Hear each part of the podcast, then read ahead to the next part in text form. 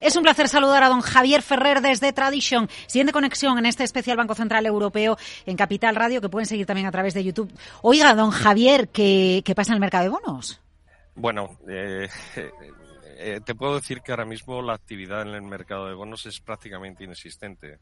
Hoy ha sido un día, eh, bueno, a la espera de la información o de noticias y sobre todo, bueno, que, qué nos puede marcar ahora mismo el Banco Central Europeo de cara al futuro.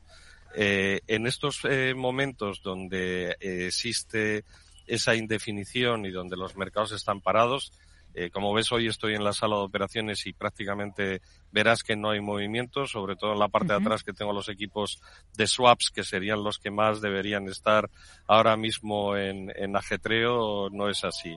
Lo que se produce realmente muchas veces en los mercados es que los movimientos que vemos o que creemos ver en los gráficos pueden venir dados por la alta volatilidad que se produce cuando no hay liquidez. Y eso hace que veamos un movimiento eh, a veces eh, demasiado empinado. La presión puede ser una presión eh, compradora, pero con muy poco importe y es lo que hace que el, el, precio se dispare. Vale, porque, es lo que estamos viendo ahora, subida en el precio del Bund y una caída importante en la rentabilidad. Entonces, ¿no intentamos buscarle tres pies al gato eh, en, el, en, las palabras de Lagar, en el comunicado o en el dato de PIB americano? Te puedo asegurar que si nos hacemos referencia a lo que se está moviendo en el mercado, te puedo decir que ahora mismo los mercados están absolutamente parados. Eh, todavía hay indefinición. Es cierto que el boom es un futuro, es un derivado, pero si la presión compradora es, es fuerte y no hay mucha liquidez, automáticamente el precio se dispara. Se abren los spreads y el precio medio eh, no es el momento todavía adecuado para sacar una conclusión al respecto.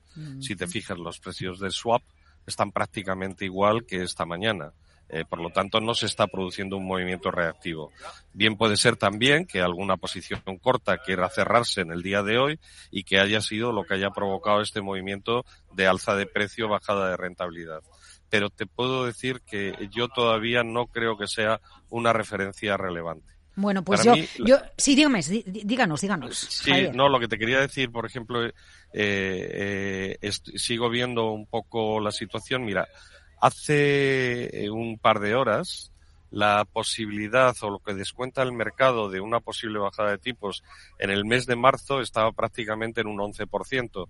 Ahora ha subido al 21%. O sea, es decir, el mercado está empezando a ver distintas posibilidades. Pero cuando ya marca por encima del 50%, casi en un 60%, que esta mañana escasamente estaba en el 50%, es una subida a partir de abril y donde ya marca por encima del 100% es junio. Por lo tanto, ya el mercado está anticipando que en marzo existen pocas posibilidades, en abril existen muchas más y claramente en junio, en el primer semestre de este año, ya tendremos claramente una bajada de tipos de interés que lo que está marcando es aproximadamente un 0,50. Si nos vamos eh, a las posibilidades de bajadas a, a, lo largo del año, estaríamos hablando ya de una bajada de prácticamente un 1,5% a final de año. Eso es lo que está ahora mismo, yo te traslado lo que descuenta el mercado. Eh, o los intereses que ponen en un momento determinado cada uno de los jugadores en este mercado. Claro, lo que pasa es que como esto también varía en función de las declaraciones o los datos del famoso data dependent, de repente no podemos trabajar con este escenario, pero que el escenario cambie.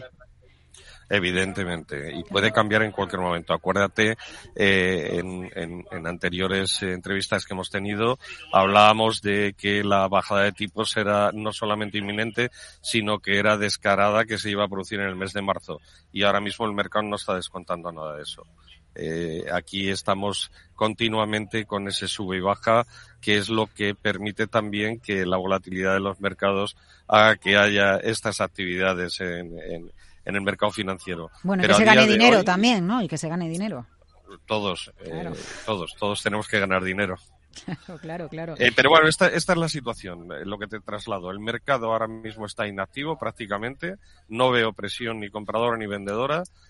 por lo tanto, los datos o la información que estemos viendo ahora mismo en, en los mercados de futuros no me sirven de referencia todavía eh, vamos a esperar un rato más cuando el mercado ya, después de la definitiva rueda de prensa, cuando el mercado ya empieza a tomar posiciones realmente. Hmm. Pero ahora mismo sigue a la espera. Eh, bueno, pues entonces yo les remito a todos ustedes a la tarde y a Mercado Abierto con Rocío Arbiza, porque analizará los movimientos en el mercado de renta fija y a ver si estos movimientos que estamos viendo ahora, con subidas de precios y caídas de rentabilidades, bueno, pues tienen bueno, se puede ver alguna pista más para entender algo del movimiento, más allá de que ahora nos diga Javier Ferrer de Tradición, el, mercado está parado.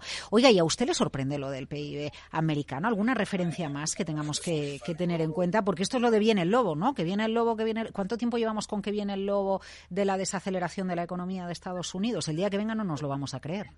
Mira, Estados Unidos es increíble, o sea, es, irracional lo que está pasando allí de una forma o de otra, pero eh, lo que es evidente es, son los datos y lo que estamos viviendo en el día a día. La, economía americana va con un tiro, el empleo sigue fenomenal. Eh, la verdad es que me cuesta mucho trabajo discernir qué es lo que puede pasar en los próximos meses. Eh, también es un año electoral con todo el componente que puede conllevar eh, o, en lo positivo o en lo negativo. Eh, vamos a ver, eh, pero es increíble. Estados Unidos es increíble. Tenemos que ver la bolsa, los movimientos, es, es, es, es, es de otra galaxia. estoy claramente impresionado. Estados Unidos de otra galaxia de otra galaxia es Christine Lagarde, la presidenta del Banco Central Europeo. Bueno, eso se llegó a decir de su antecesor, de, de Mario Draghi. Don Javier Ferrer, Tradition, volvemos a Frankfurt. Muchísimas gracias por acompañarnos en el análisis.